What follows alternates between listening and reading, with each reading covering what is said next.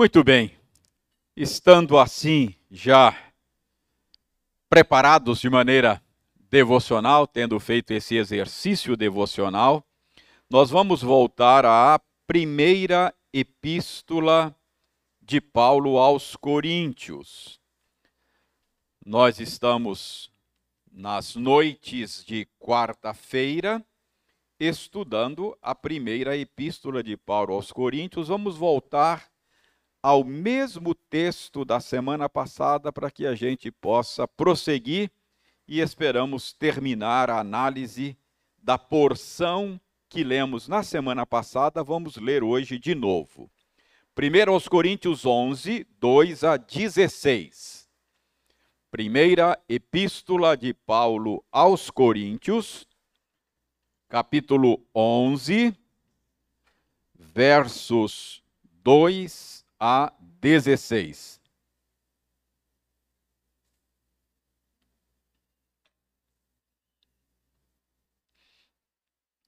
Eu leio e você me acompanha aí silenciosamente. De fato, eu vos louvo, porque em tudo vos lembrais de mim e retendes as tradições, assim como vô-las entreguei. Quero, entretanto, que saibais ser Cristo cabeça de todo homem, e o homem o cabeça da mulher, e Deus o cabeça de Cristo. Todo homem que ora ou profetiza, tendo a cabeça coberta, desonra a sua própria cabeça. Toda mulher, porém, que ora ou profetiza com a cabeça sem véu, desonra a sua própria cabeça, porque é como se a tivesse rapada. Portanto, se a mulher não usa véu, nesse caso, que rape o cabelo. Mas se lhe é vergonhoso o tosquiar-se ou rapar-se, cumpre-lhe usar véu. Porque, na verdade, o homem não deve cobrir a cabeça por ser ele imagem e glória de Deus, mas a mulher é glória do homem. Porque o homem não foi feito da mulher, e sim a mulher do homem. Porque também o homem não foi criado por causa da mulher, e sim a mulher por causa do homem. Portanto, deve a mulher, por causa dos anjos, trazer véu na cabeça como sinal de autoridade. No Senhor, todavia, nem a mulher é independente do homem, nem o homem independente da mulher. Porque, como provém a mulher do homem, assim também o homem é nascido da mulher e tudo vem de Deus. Julgai entre vós mesmos: é próprio que a mulher ore a Deus sem trazer o véu? Ou não vos ensina a própria natureza ser desonroso para o homem usar cabelo comprido, e que, tratando-se da mulher, é para ela uma glória, pois o cabelo lhe foi dado em lugar de mantilha. Contudo, se alguém quer ser contencioso, saiba que nós não temos tal costume, nem as igrejas de Deus. Vamos orar mais uma vez, pedindo ao Senhor que Ele mesmo nos instrua por meio da Bíblia e pela, pela obra do Espírito Santo. Senhor, nós damos-te graças pela oportunidade maravilhosa que temos agora de nos debruçarmos sobre a Bíblia, a tua palavra, e podermos estudá-la. Mas, Senhor, nós não teremos êxito se não tivermos a obra do Espírito Santo em nós, ajudando-nos a compreender o sentido da passagem, convencendo o nosso coração de que a Bíblia é a verdade e movendo os nossos pés na direção da obediência. Por isso nós te pedimos, Senhor, que o Espírito Santo torne a Bíblia viva e eficaz nos nossos corações. nós oramos em nome de Jesus. Amém. Irmãos, então nós vamos retomar é, a análise desta passagem. Deixe-me só lembrar-lhes de algumas coisas que nós vimos na última quarta-feira. Na última quarta-feira, nós vimos que aqui no capítulo 11, Paulo começa uma longa sessão na qual ele vai analisar problemas relacionados com o culto. Capítulo 11, 12, 13, não é? Até lá no capítulo 14, ele estará tratando de problemas relacionados com o culto. Ah, na passagem que lemos, nessa passagem específica, é o problema relacionado com o culto do qual Paulo está tratando é o uso do véu. Então, esse é o problema do qual Paulo está tratando nesta passagem, não é? Parece-nos que as mulheres da igreja de Corinto estavam se negando usar o véu no culto. Então, Paulo aqui está corrigindo esse problema e dizendo às mulheres que elas deveriam usar o véu no culto. Esse é o assunto, vocês já viram aí. Mas eu disse na semana passada que estudar essa passagem é mais ou menos como comer peixe. Você tem que tomar cuidado para não se engasgar. Se você não souber separar os espinhos, você pode ter problemas. O que, que eu quis dizer com essa metáfora?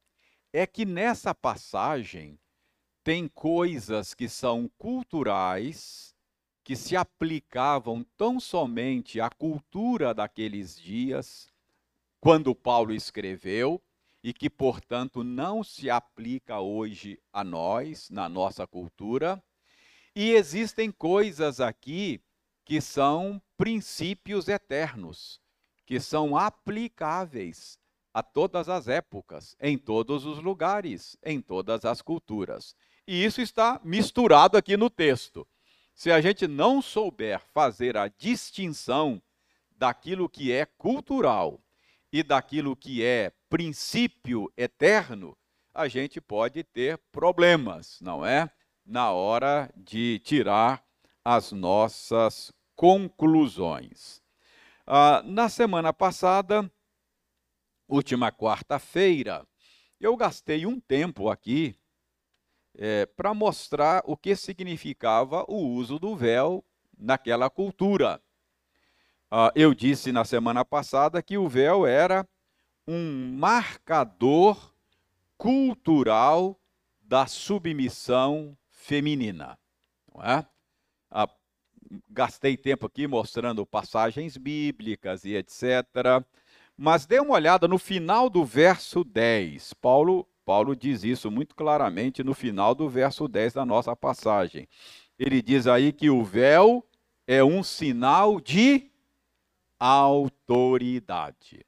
Então eu disse que na cultura daqueles dias, o véu ele era um sinal é, de que a mulher é, estava sob a autoridade de alguém. O marido, o pai, o irmão mais velho, não é? Ela estava sob autoridade. Por extensão, o véu era um sinal de respeito, de recato, de pudor. Uma mulher em público usando o véu era respeitada. Ninguém se engraçaria com uma mulher usando o véu, porque sabia que aquela mulher estava sob a autoridade de alguém, portanto, ela tinha protetor, tinha alguém que a defendia. Então, essa era a ideia do véu naquela cultura, era um sinal da autoridade. Então, disse isso na semana passada, que tanto na cultura judaica, quanto na cultura romana, quanto na cultura grega, Enfim, no Antigo Oriente, o véu era símbolo da submissão feminina. Uh, era uma, uma parte do vestuário de uma mulher honrada. Né? Uh, então, parece-nos que, por alguma razão, as mulheres da igreja de Corinto estavam resistindo usar o véu na hora do culto. Uh, isso significa que havia lá uma certa insatisfação com o papel dado às mulheres na igreja. Então, parece-nos que as mulheres de Corinto, ao resistir o uso do véu, estava estava é, rejeitando o papel delas na igreja. Então, aqui é que a gente precisa fazer a separação entre o que é cultural e o que é um princípio eterno, não é? Ah, porque não sei se você percebe que nós temos aqui um princípio eterno. Nós cremos que Deus estabeleceu qual é o papel da mulher e do homem também na igreja e na família. Nessas duas instituições, isso foi estabelecido pelo Senhor. Mas é, o véu era apenas um modo daquela cultura expressar esse papel. Então, uma coisa é o princípio eterno, que se aplica a todas as épocas, a todas as culturas, em todos os lugares, e outra coisa é o modo de uma determinada cultura expressar o princípio eterno. Você consegue fazer a distinção entre o que é eterno e o que é temporal, cultural. Então, o véu era cultural, temporal, era o modo daquela cultura expressar um princípio da liderança masculina na igreja. A nossa cultura hoje não não não usa, não é?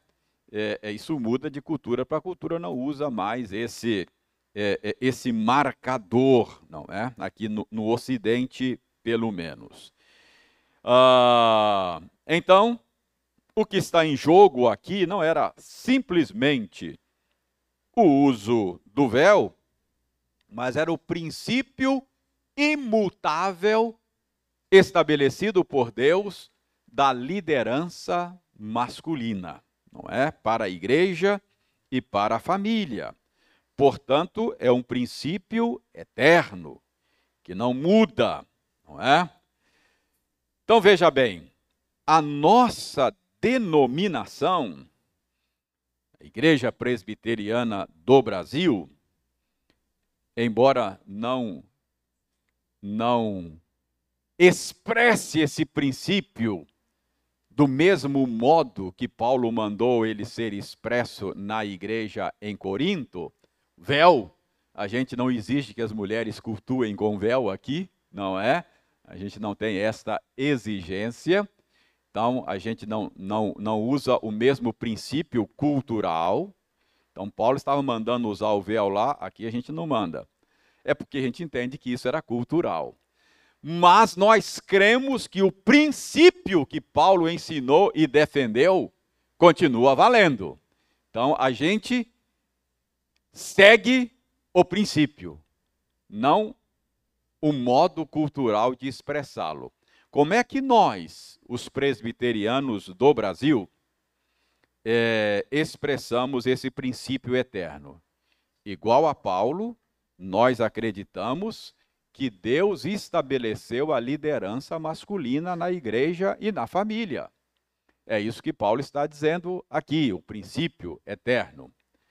É isso que o véu significava. Então nós cremos desta maneira, embora não exijamos das mulheres usar o véu em nossa igreja. O princípio permanece, nós seguimos esse princípio que é bíblico.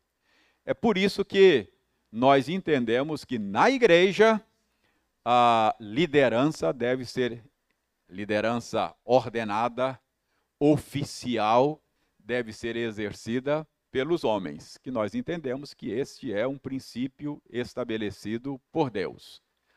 É por isso que na igreja presbiteriana nós não temos pastoras, nós não ordenamos pastoras, nós não ordenamos presbíteras, nós não ordenamos diaconisas. Machismo uh, é porque é porque a igreja presbiteriana é misógina, não gosta das mulheres? Não, é porque nós entendemos que esta é a vontade de Deus para a igreja e é isso que esse texto ensina. Muito bem. Mas a pergunta é: onde é que Paulo tirou esse princípio? Será que Paulo Paulo Onde é que Paulo viu isso?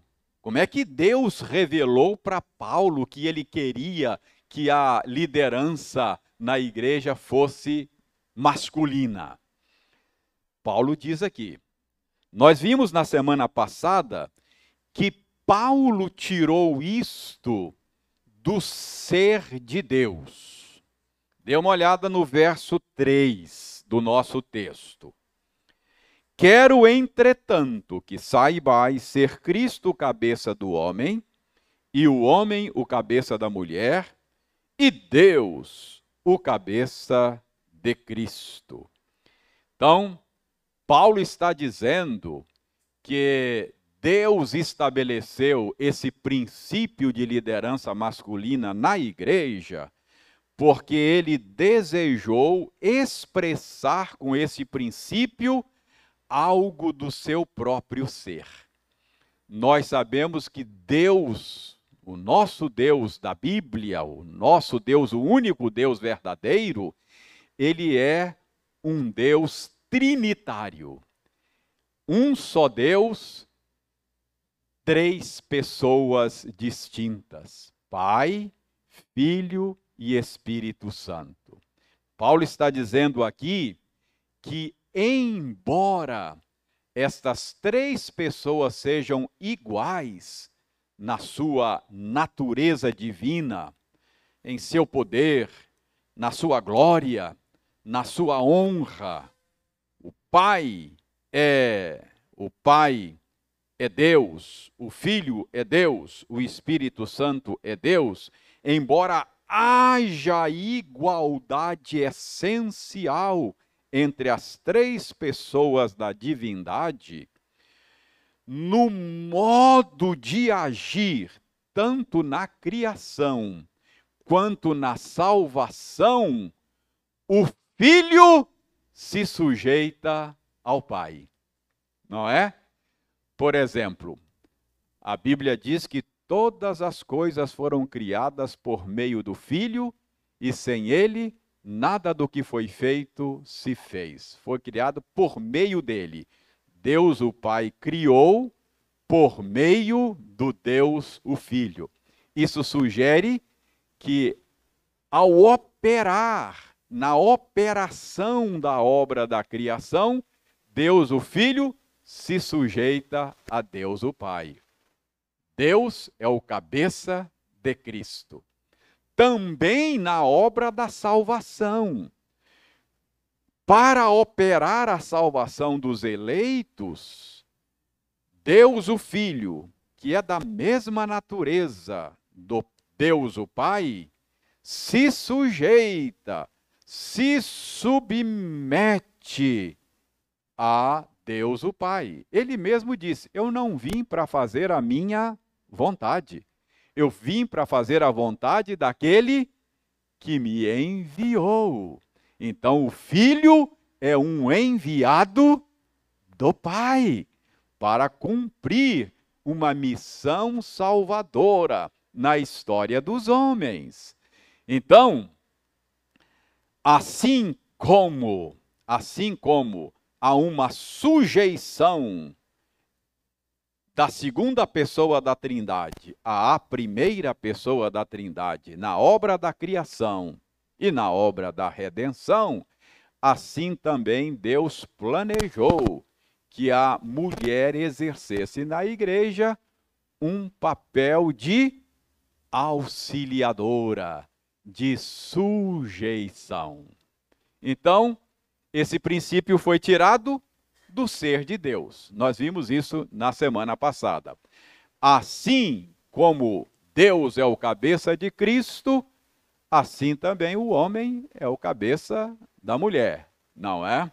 Então, ao exercer esse papel, não significa que ela seja inferior ao homem, assim como Cristo não é uma divindade menor do que Deus o Pai. Vimos isso na semana passada. Então, de onde é que Paulo tira esse princípio? Do ser de Deus. É um argumento teológico que Paulo usa aí. Depois nós vimos na semana passada também que Paulo tirou esse princípio da obra da criação, não é? Esse princípio foi tirado também da obra da criação. Dê uma olhada, dê uma olhada aí no verso 7 e 8. Nós vimos isso na semana passada. Porque, na verdade, o homem não deve cobrir a cabeça, por ser ele imagem e glória de Deus. Mas a mulher é glória do homem, porque o homem não foi feito da mulher, e sim a mulher do homem. Então, Paulo está dizendo aí que o modus operandi do Senhor Deus, o Criador, na criação dos seres humanos, indica esse princípio. Veja o verso 7. O homem é a imagem, olha, o, o homem é a imagem e glória de Deus, mas a mulher é glória do homem. O que, que isso significa? O homem é glória de Deus, mas a mulher é glória do homem?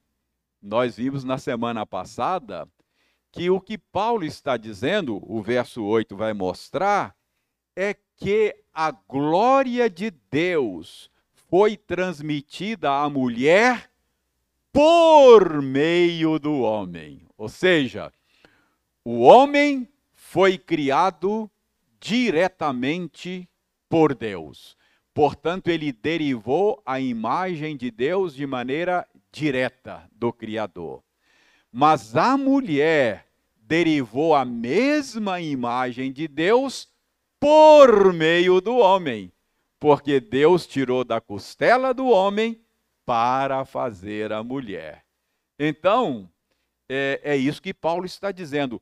O que Paulo está dizendo é que esse modo do Criador operar na criação dos seres humanos não foi casual.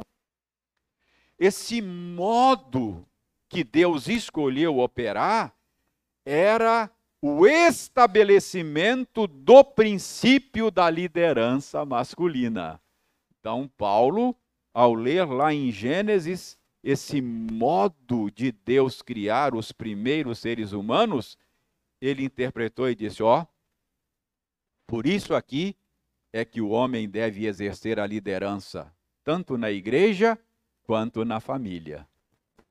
Deus não escolheu criar desta maneira por acaso. Deus tinha um propósito. Deus estava estabelecendo o princípio eterno da liderança masculina. Então percebe, isso não é cultural, isso aqui é, é para todas as épocas, todas as culturas. Na igreja e na família, Deus estabeleceu esse princípio, não é?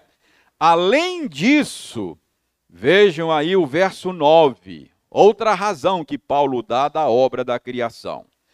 Porque também o homem não foi criado por causa da mulher, e sim a mulher por causa do homem. Então, o que Paulo está dizendo é o seguinte: lá no Gênesis, a gente fica sabendo, por revelação de Deus, que a mulher foi criada por causa do homem. Ou seja, o homem foi criado e aí Deus disse: não é bom que ele esteja só. Ele precisa de um auxílio, de uma ajudadora. Então, Deus trouxe a mulher à existência já pensando nesse papel de auxílio, de ajudadora. Então ela já foi projetada com essa intenção. É isso que Paulo está dizendo no verso 9, que ela foi projetada para ser ajudadora. Eu tenho dito isso aqui, já repeti isso aqui várias vezes, falando do casamento, mas aqui a questão é a igreja, não é? Que o papel de ajudadora, de auxiliadora, não é um papel menor. É um modo de expressar a imagem de Deus. Porque Deus é o nosso ajudador. Ele é o nosso auxílio, não é? Então ele é rei, ele é líder, ele é governador. Então o homem no seu papel, ele expressa um aspecto daquilo que Deus é: rei, governador.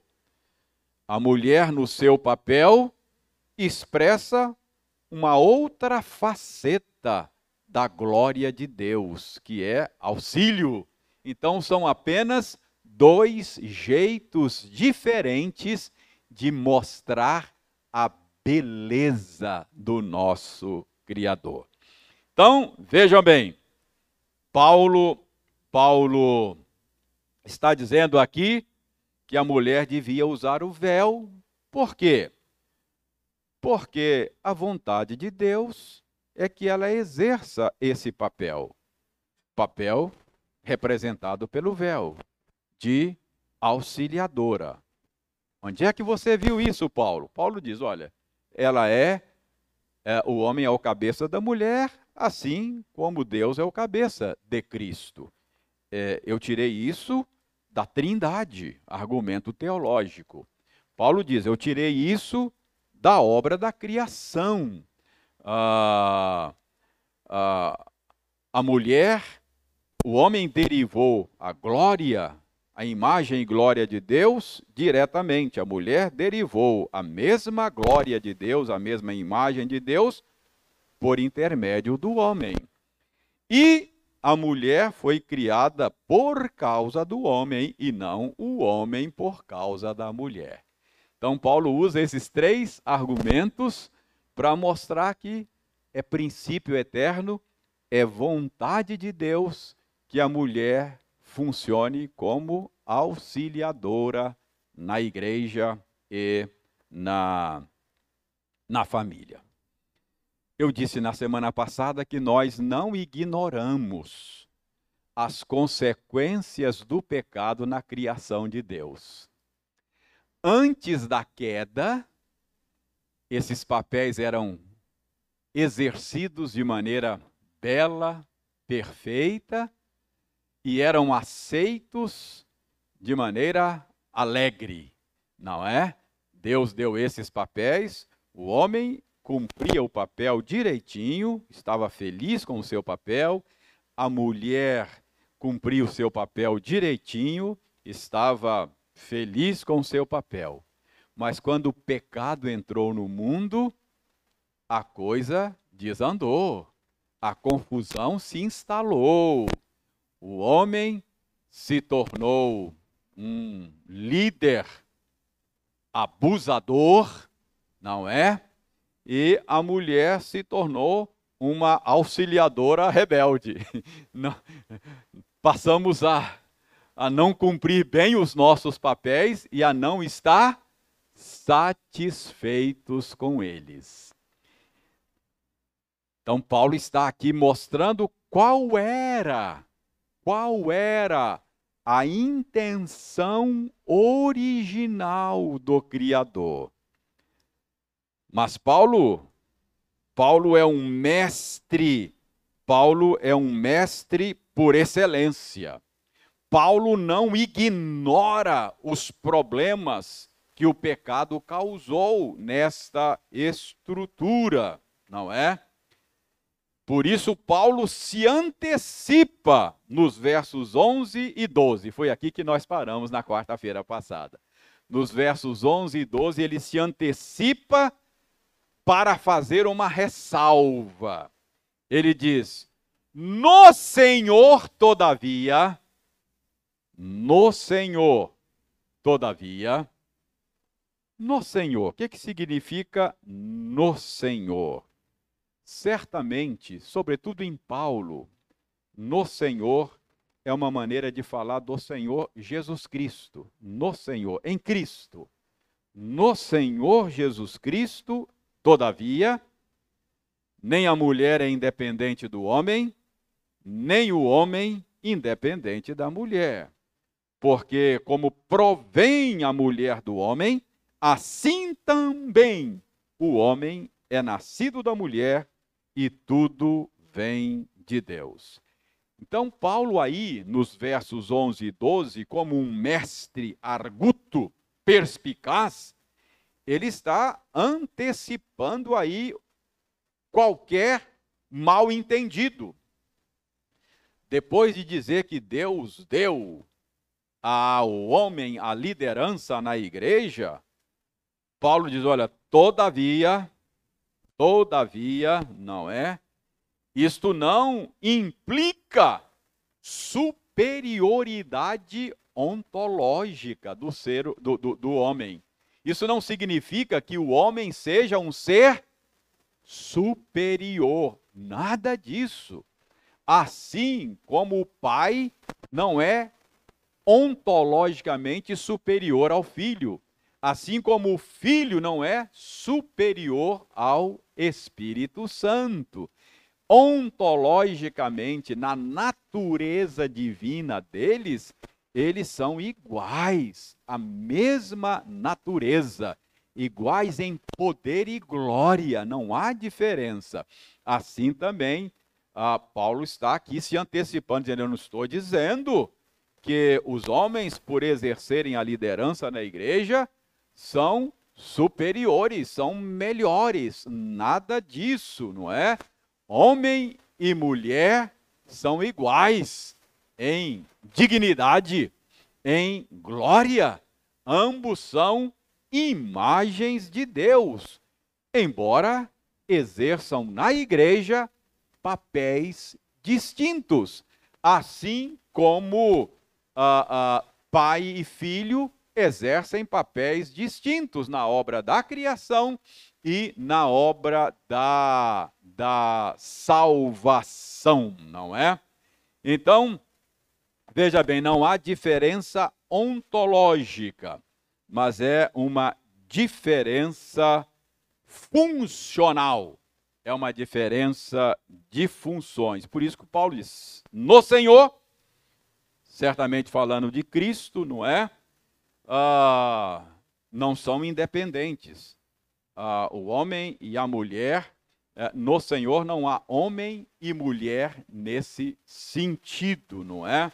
Ah, ah, a gente pode dizer aqui que em Cristo os efeitos da queda são, são desfeitos. Eu disse que antes da queda, é, esses papéis eram aceitos de maneira, de maneira alegre, não é? Ah, fácil perceber isso lá no texto de Gênesis. Antes da queda, quando Deus traz à existência a auxiliadora, o homem fala dela de uma maneira elogiosa, não é? Esta é osso dos meus ossos, é carne da minha carne. Depois da queda, ele fala de maneira é, depreciativa, acusatória, não é? Foi a mulher que tu me destes. Então, a gente percebe aí uma mudança radical. Pecado causou essa desarmonia e desde então estabeleceu-se no mundo aquilo que a gente chama de, aquilo que a gente chama de guerra dos sexos, né? Homem e mulher se tornaram competidores, não é? Competidores, não foram criados para serem competidores, foram criados para serem complementares, não é? Por isso Paulo diz: "No Senhor, em Cristo", porque Cristo é o redentor. Ele veio para desfazer os efeitos da queda ele veio para, para é, é, é, reconciliar-nos com Deus e uns com os outros.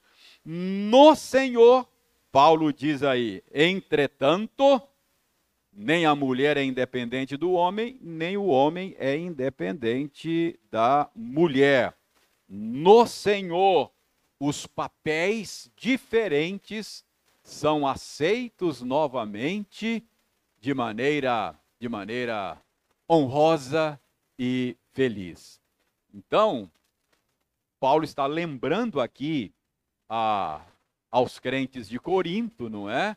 Que não fazia sentido as mulheres estarem insatisfeitas com o papel dado pelo Senhor a elas na igreja. Tá claro então? Qual é o princípio eterno? Não é? Nós achamos que não precisamos usar véu hoje. Pelo menos as mulheres não precisam usar véu hoje na igreja, não é? Porque não é a maneira como a nossa cultura sinaliza esse princípio. Mas o princípio é o mesmo nos dias de Paulo e hoje. Por isso é que nós temos este entendimento na igreja presbiteriana. Muito bem, depois de usar, então vamos recordar aqui. Paulo usa o argumento teológico, Paulo usa o argumento da criação, Paulo faz uma ressalva, versos 11 e 12. Agora, nos versos 13 a 15, Paulo vai usar um outro argumento, versos 13 a 15, não é? A gente pode chamar esse argumento aí de o argumento da natureza. Veja bem, versos 13 a 15. Julgai entre vós mesmos. É próprio que a mulher ore a Deus sem trazer o véu? Ou não vos ensina a própria natureza ser desonroso para o homem usar cabelo comprido? E que, tratando-se da mulher, é para ela uma glória, pois o cabelo lhe foi dado em lugar de mantilha. Não é muito fácil a gente entender o que Paulo está querendo dizer com isso aqui, não é? Uh, aqui, mais uma vez, nós temos questões culturais aqui. Uma marcação cultural dos dias de Paulo. Na nossa cultura, hoje nem tanto, né? mas ainda é, mesmo na nossa cultura, o tamanho do cabelo é um marcador cultural. Né? Normalmente o homem tem o cabelo curto, a mulher tem o cabelo comprido. Né? Normalmente. Isso muda muito. Esses marcadores culturais mudam muito. Há um princípio. Os marcadores mudam, mas o princípio não muda. Por exemplo, na nossa cultura, durante muito tempo, hoje nem tanto, mas durante muito tempo, nós marcamos a distinção é, dos sexos, do gênero masculino e feminino, com cores, não é? Azul para homem, rosa para mulher. Não é assim? Durante muito tempo a, gente marcou. Isso é cultural. Pode mudar, não é? Uma maneira de marcar a distinção. É uma forma de marcar. É, e acho até, acho até que isso é importante ainda. Eu acho que para auxiliar as crianças é uma maneira lúdica de mostrar para as crianças que há diferença de papéis. Porque veja bem, preste atenção, é, os papéis masculino e feminino são aprendidos. Isso é aprendido, não é? Ah, ah, nós cremos, hoje não se crê mais assim, mas nós cristãos cremos, que cremos na Bíblia, que o primeiro, primeiro marcador da distinção é o marcador biológico, não é? É, o, é anatomia. Então, se o bebê nasceu com órgão genital masculino, o órgão genital feminino, isso é um marcador. Deus determinou esse aqui é mulher e esse aqui é homem. Não é assim? Então, hoje a cultura não vê mais assim. A cultura acha que a biologia não determina mais. Uh, cada um escolhe o que quer ser. Se na minha cabeça eu posso ter nascido com órgão genital masculino. Mas na minha cabeça eu sou mulher, sabe? Então eu posso corrigir a anatomia, o meu corpo, não é a minha biologia. Então eu faço a cirurgia e mudo. Mas nós entendemos que a biologia marca, é um marcador. Não é? Mas aquele bebê que nasceu é, do sexo masculino, ele vai ter que aprender o papel masculino. Aí a família vai ensinar o papel masculino. Não, é assim que a gente faz desde criancinha? Ó, mocinha senta assim, mocinha age assim. Não é assim? A gente vai ensinando a criancinha a aprender aquele papel é, masculino ou feminino, não é? Então, o que eu estou dizendo é que às vezes esses marcadores culturais ajudam, não é? Rosinha para a menina, porque para ela ir entendendo desde pequenininha que ela tem um papel que o papai do céu deu a ela para ela cumprir no mundo. Esse é o papel. E tem o papel masculino que o papai do céu deu, ensinando isso às crianças. Mais do que nunca a gente precisa ensinar isso às crianças hoje, porque estamos num mundo muito confuso hoje, não é? é o que eu estou querendo dizer com tudo isso aqui, o, o rosa, o azul, é cultural, pode mudar, não é? Ah, o que eu estou dizendo é que é, há um princípio eterno e que eu acho que aqui, versos 13, 14 e 15, a questão do cabelo, tamanho do cabelo, é um marcador cultural da época. Paulo está mencionando aqui. Então, quando Paulo usa o argumento da natureza, é, acho que a gente deve entender aqui natureza como costume da época, não é? Então, julgai entre vós mesmos. Ou seja, o que, que, é natural? Paulo, tá qual é o costume natural nosso? É isso que Paulo. Paulo, depois de apelar para a teologia, o ser de Deus, depois de apelar para a criação, o modo como Deus criou, Paulo está apelando aqui agora para a, a, a, o costume da época, natural nesse sentido. É um argumento, um argumento da natureza. Então Paulo está dizendo, olha, julguem vocês mesmos. Ah, que que é, qual é a maneira da mulher, não é? Ela, é, o cabelo, o cabelo comprido é como um véu natural é, mantilha que ele usa aqui, né?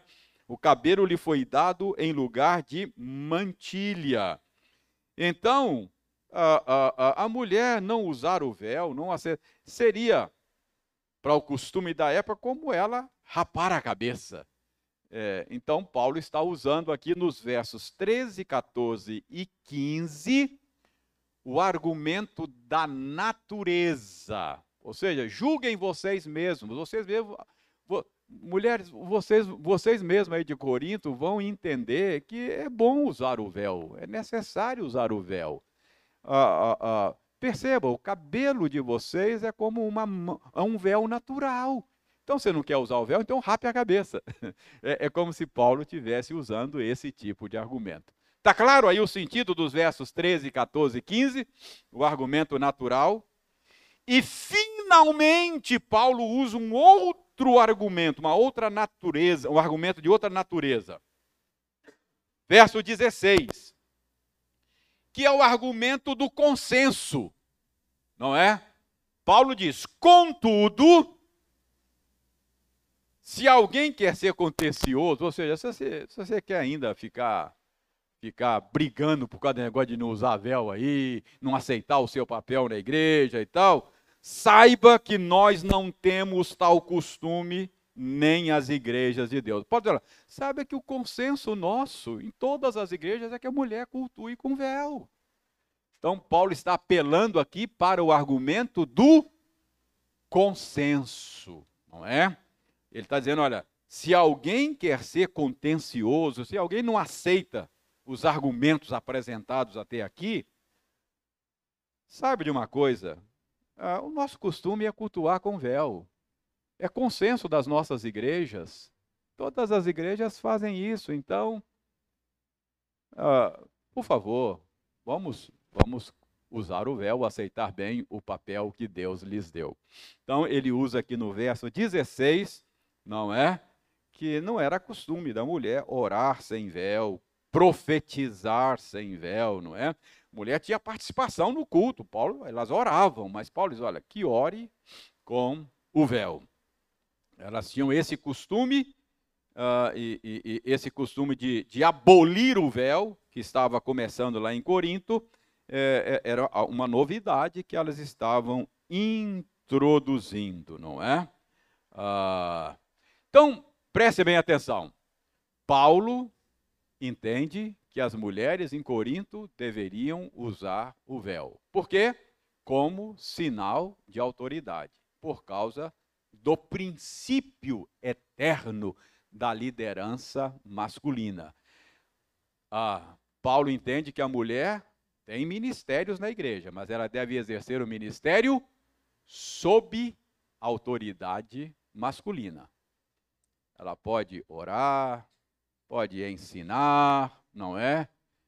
Mas ela não pode fazer isso, esse é o entendimento nosso hoje, fazer isso com o munus da ordenação, como pastora ordenada, como presbítera ordenada, não é? Mas ela pode fazer sob autoridade, ou seja, com véu.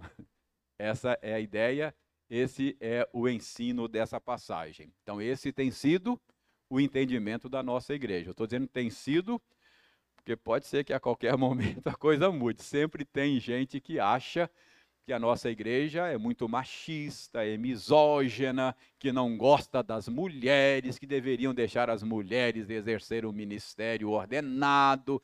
Então, de vez em quando, nas reuniões do Supremo Concílio, tem sempre alguém propondo essa mudança. A igreja tem resistido até hoje, então a igreja tem entendido que deve obedecer esse princípio aqui, até hoje. Não, as mulheres são queridas nossas, ministério maravilhoso, excelente, mas deve usar véu. Ou seja, deve ser sob autoridade do conselho da igreja local. Entendeu? Então, esse é o princípio e esse é o ensino dessa passagem. Isso é muito importante, irmãos, a gente entender esses papéis, porque nós vivemos numa época que a chamada família patriarcal, com liderança masculina, é, está sob ataque, porque acham que todo abuso, e existe abuso, todo autoritarismo por parte dos homens é por causa desta desse padrão, não é, chamado família patriarcal nós estamos convencidos que o problema não é esse padrão, não é esse modelo. O problema é o pecado, não é? O pecado. Antes do pecado, o modelo funcionava perfeitinho, não é? Mas depois do pecado, a coisa desandou. Mas, no Senhor, todavia, nem o homem é independente da mulher, nem a mulher é independente do homem.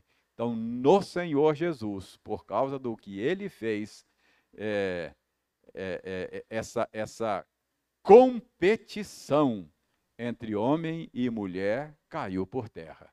Então, aqui dentro da igreja, não há homem, não há mulher, somos todos um em Cristo Jesus, não é? A gente pode cumprir bem os nossos papéis com alegria no coração, se Deus deu papel de liderança, faça feliz para a glória de Deus. Se Deus deu papel de auxílio, seja um bom auxílio para a glória de Deus. Estamos felizes, não é? Em servir o Senhor do modo que Ele deseja que nós sirvamos. É, o pessoal não entende muito isso quando olha da perspectiva da, da a, com, a, com as lentes mundanas, não é? Mas em Cristo a gente sabe que essas coisas já foram derrubadas. A gente, nós não somos competidores, nós nós somos todos servos e servas do Senhor. Então esse era o problema do culto lá em Corinto, uma briga das mulheres dizendo: "Não, não vou, vou, não vou usar véu, não quero usar véu, abaixo o véu". Aí Paulo teve que escrever isso aqui para tratar com as mulheres, não é? Muito interessante a gente ver Paulo tratando desse assunto de maneira pastoral, não é? Dando as razões teológicas, extraindo da escritura as razões, não é? Alguma pergunta ou alguma colocação sobre esse assunto?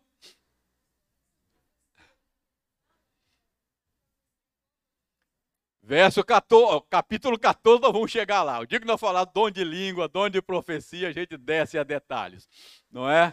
Mas é, é, é, esse é o nosso entendimento. Marilza, é, é claro que a gente acredita que havia um certo, certo dom de profecia. É, são os chamados profetas do Novo Testamento. Mas, em suma, profetizar é falar em nome de alguém nós temos a tendência de achar que profetizar é vaticinar, é, é, é predizer um acontecimento. Então, no imaginário nosso, é, é, profeta é aquele que adivinha o que vai acontecer. O vaticínio, a previsão, a predição, às vezes fazia parte da profecia.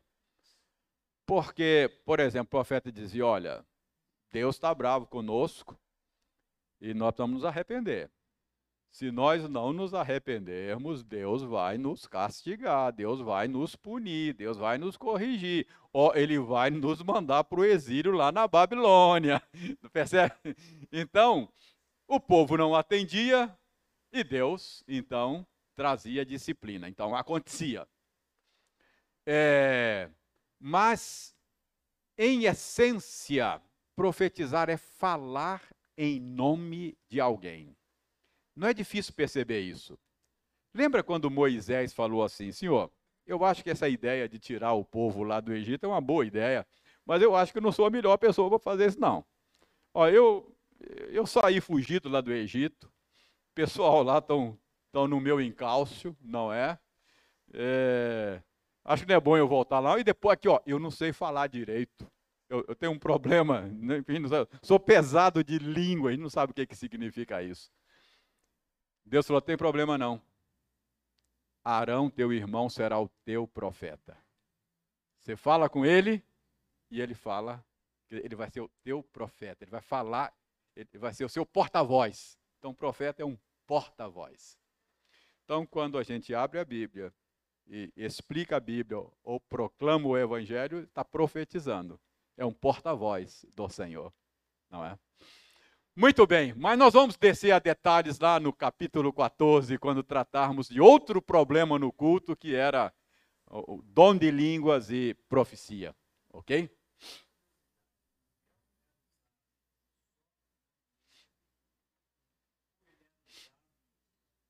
Não, é, é, direto, sobretudo em público. Sobretudo em público, não é? Uma, uma, uma mulher recatada não se descobria publicamente. Então não era só no, no ambiente de culto.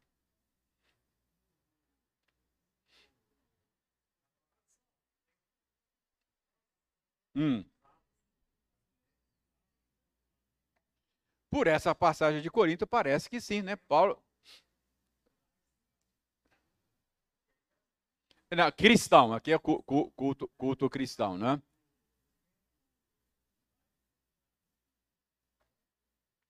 No templo judaico, mulher nem entrava. Não. É. Você tinha o pátio das mulheres, pátio dos gentios, pátio das mulheres, ela nem sequer entrava. Mulher não podia entrar.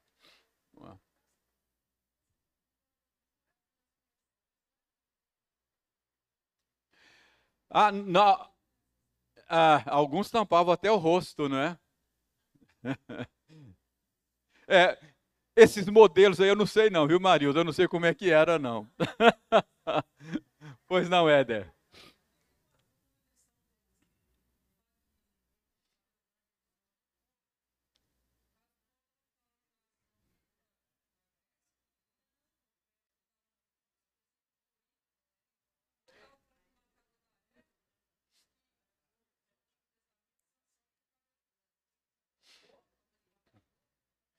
Sim, possivelmente. É isso mesmo, não é? Ah, ah, embora ele, ele fosse uma, uma exceção, não é? Mas parece-me que parece-me que havia, havia, por exemplo, o voto de Nazireu, não é? Era um voto que um judeu fazia de não cortar o cabelo, não é? Então, aqui Paulo está se dirigindo mais a, a gregos, né? Que era o costume da época. Oi?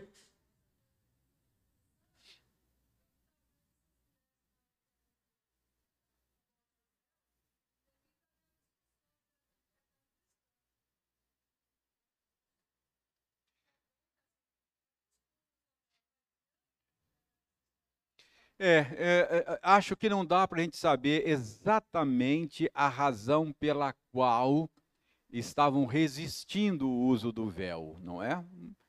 Que estavam, estavam. Paulo tomou conhecimento disso por alguma maneira, talvez alguma consulta na carta que mandaram para Paulo, e ele trata do assunto aqui, não é?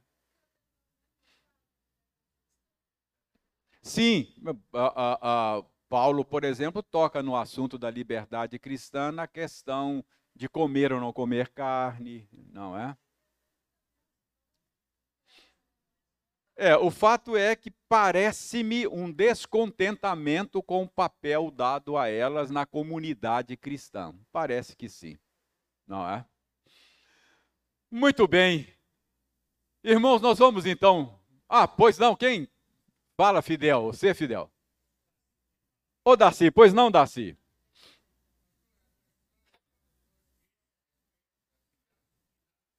Sim.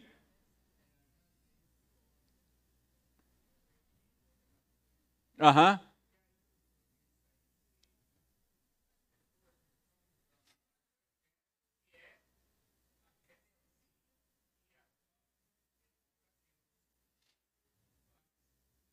Ah, certamente, certamente. Esse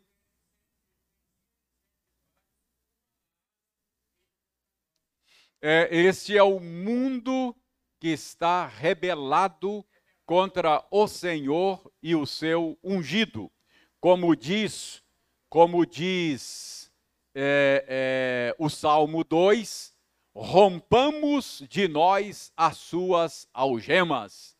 Ou seja, desde que Adão rebelou-se contra o Senhor, Adão e Eva, ah, os seres humanos já têm, já nascem com a sede de autonomia no coração. Ou seja, na minha vida mando eu. Quem diz quem eu vou ser, o que eu vou ser, sou eu, e não o Criador. Aliás, nem creem no Criador, não é? Mas é isso mesmo, Darcy, é isso mesmo.